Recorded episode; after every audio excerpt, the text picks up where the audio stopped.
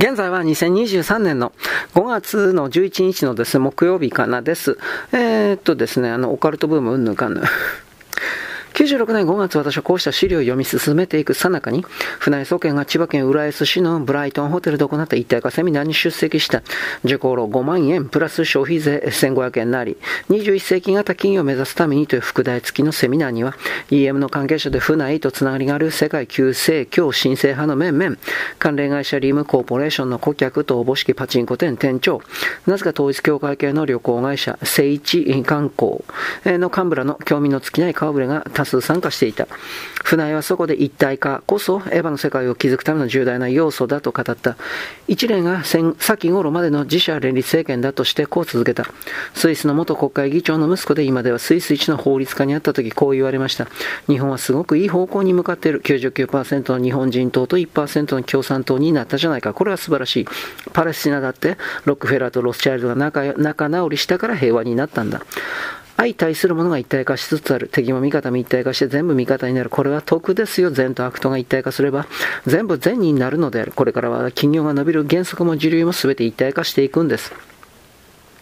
船井はどこまでも少数派の存在を許さない。連立政権をどう評価するにせよ99%の日本人等という表現に私は緊張を強いられた。ニューエイジャーであることに無自覚な船井は、島園進の言う新冷静運動の担い手に他ならない。彼の主張に大本教や清張の家など古神統計、新興宗教の教義との共通点が多いのは偶然ではなかったのだ。現代天皇制とオカルトブームの論文に照らした表現をするのなら、船井が意識的に霊的なものや天皇制の政治利用を図る政策側と同じ立場に立っていると断定できるだけの材料を持ち合わせていない。ただし彼がそうした時代状況を的確に把握して商売に役立てているのは確かである。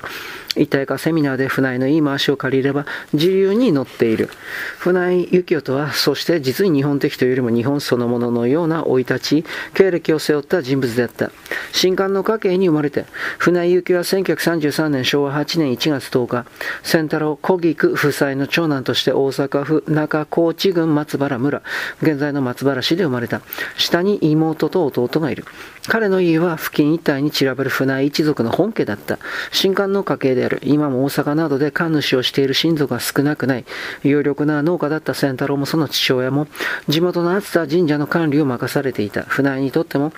神社は庭のようなものだった。船井自身の階層、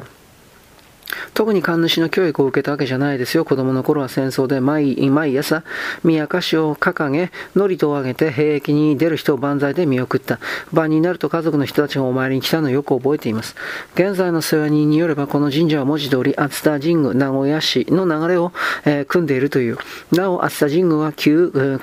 旧官兵大社、三種の神器の一つである草薙の神剣が祀られた伊勢神宮に次ぐ由緒ある大社である。船井は勉強がよくできた。今も地元に残るいとこによれば彼らは一族は例外なく秀才だった船井の知識欲には誰もかなわなかったという。ゆきおさんは自分の家で朝日新聞を撮ってるから、うちでは違う新聞撮ってくれって言ってね、毎日やってきては隅から隅まで全部読んでいたのをよく覚えています。活字好きの船井はやがて新聞記者を志す。父仙太郎の親友に朝日新聞の、えっ、ー、とね、相模記者がいて、その優雅さに憧れたのだと船井は笑った。船井が京都大学農学部農林経済学科を卒業した56年当時、世間は人務景気に沸いていた経済白書はもはや戦後ではないと書いたのはこの年の7月である。が、死亡の朝日新聞社の文句は狭かった。入れてくれるって新聞社もあったのよ。でも当時の僕はマルキストで、卒論のテーマを経済外共生と封建制にしたほどだったから、その社の論調がどうしても嫌だった。今は逆だけど。で、本採用待ちということで朝日のバイトを始めたんです。来る日も来る日も週刊朝日に掲載された絵の人気投票か何かで送られてくるハガキに反抗してました。ところが船屋はわずか1ヶ月後、当時の関西財界の大物、三村喜一が会長していた安全協会に就職する。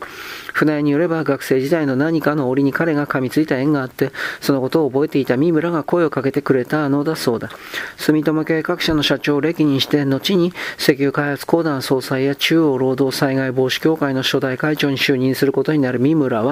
東京電機の蒲生俊文らとともに、我が国産産業界における安全衛生運動の草分けだった。早くも対象年間労働管理の延長に安全管理を位置づけていたと伝えられる。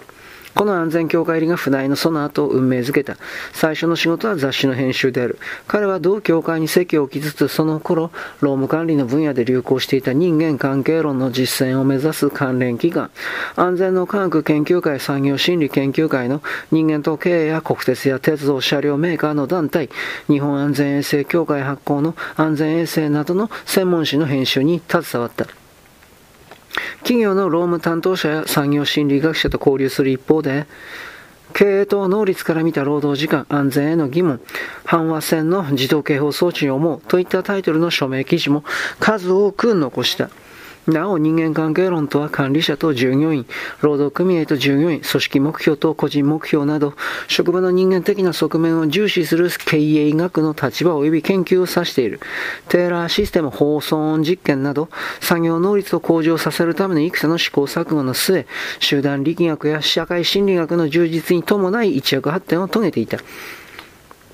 えー、っとですね、あ、5年後、船井は独立して、他の仲間と宣伝販売のコンサルタント事務所を起こす。3年ほど頑張った個人事業主の辛さを痛いほど思い知らされたという。この間、ある医療品店に勤務する経験もしたらしい。会社経営を一旦諦め、えー、株式会社日本マネジメント協会に入社したのは64年のことだった。この金融業や農業、官庁を主な顧客とするコンサルティング会社にあって、船は経験を生かして流通分野の顧客を次々と獲得してたちまち頭角を現した。当時の上司で現在 GMI 理事長の水島信夫が10回する。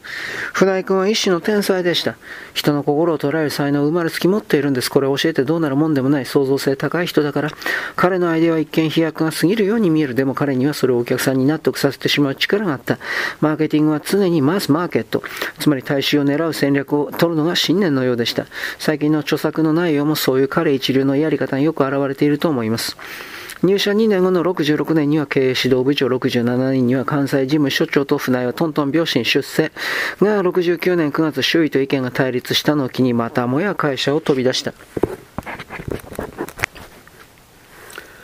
船井は今度こそ周到に準備を進め独立経営者としての成功への道を歩み始めた。70年には JMI 時代の後輩数人を引き連れて株式会社日本マーケティングセンターを設立する。15年後には社名を船井総合研究所と改めて現在に至っている。大日本産業報告会。えー、船井の職業遍歴は戦後の日本的経営を支えてきた労務管理の歴史と重なり合っている。若き日のマルキストがなんで資本家の軍門に下ったのか彼は言葉を濁した。とにかく食っていかなくちゃならなかった三村さんが可愛がってくれていたし、1940年代後半から50年代初頭にかけて経営者たちは労働争議の激化に悩まされていた。48年に結成された日本経営者団体連盟、日経連、2002年に経済団体連合会とともして現在は日本経経済団体連合会は、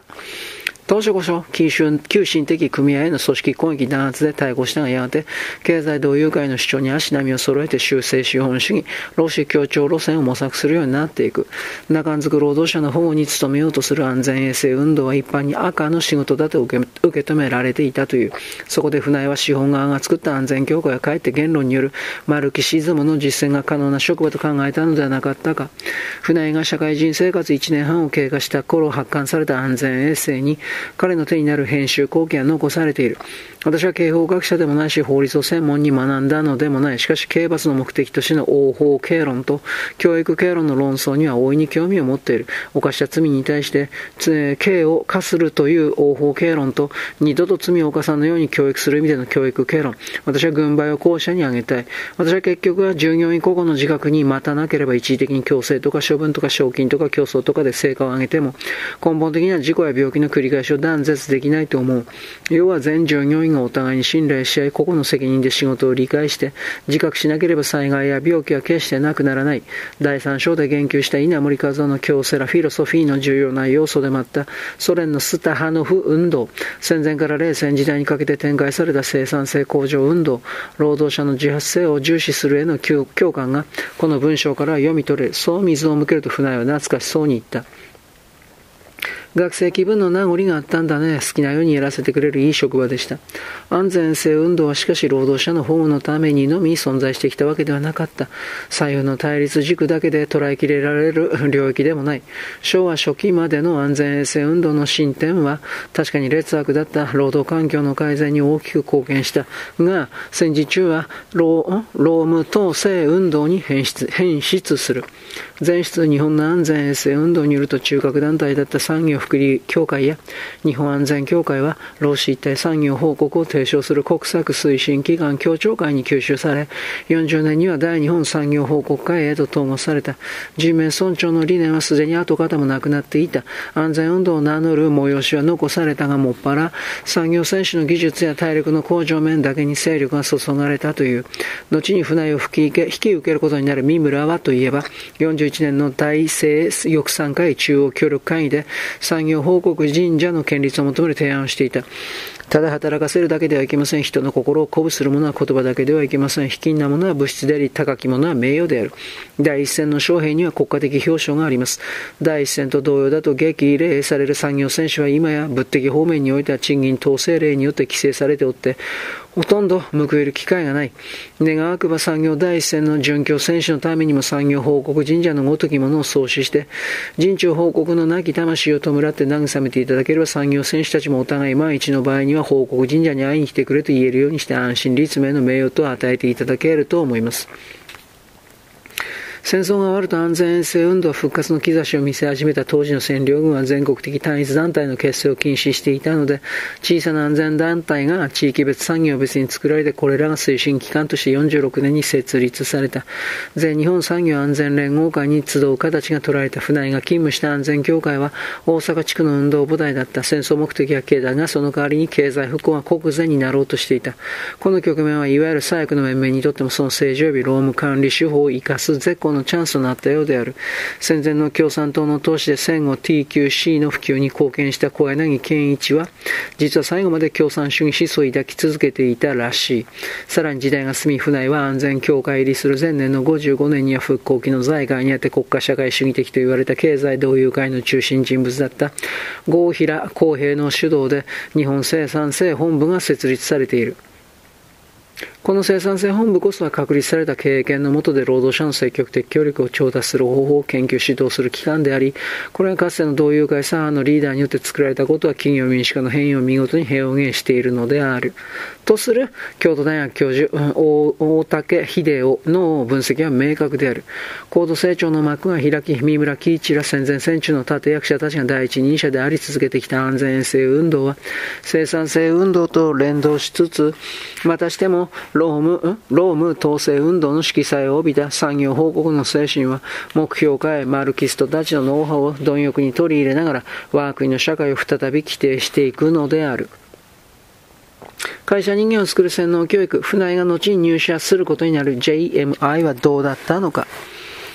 同社は57年 MTP 管理研修プログラムと呼ばれる企業内教育を中心とした教育訓練会社として創業されている。産業訓練100年史によれば MTP は戦後のワン国で最も普及した管理者訓練だが、えーと、元来は米国極東空軍の可視関与プログラムだった。MTP は新中軍立川基地の日本人管理者向けに本案され、一定の教育効果を上げたそれに通産省が着目した基地で養成された MTP インストラクターを集め、55年に日本産業訓練協会を発足させて、企業内教育への応用を図ったのである。産業訓練協会は現在も MTP を主力商品にしている。同協会の情報編集士、通称福田博の説明はこうだ。管理者たちを一箇所に集め具体的な説も与えて議論させていきます。大学で言えば講義でなくゼミみたいな感じです。回答はあらかじめ用意してありますが、議論を通してお互い納得いける点が特徴です。管理者のベクトルを揃えるのは狙いですから、定型訓練とも呼ばれます。JMI もまた通産省の動きにこうした元インストラクターたちが設立した会社だったのである。はい、よろしく。ごきげんよう。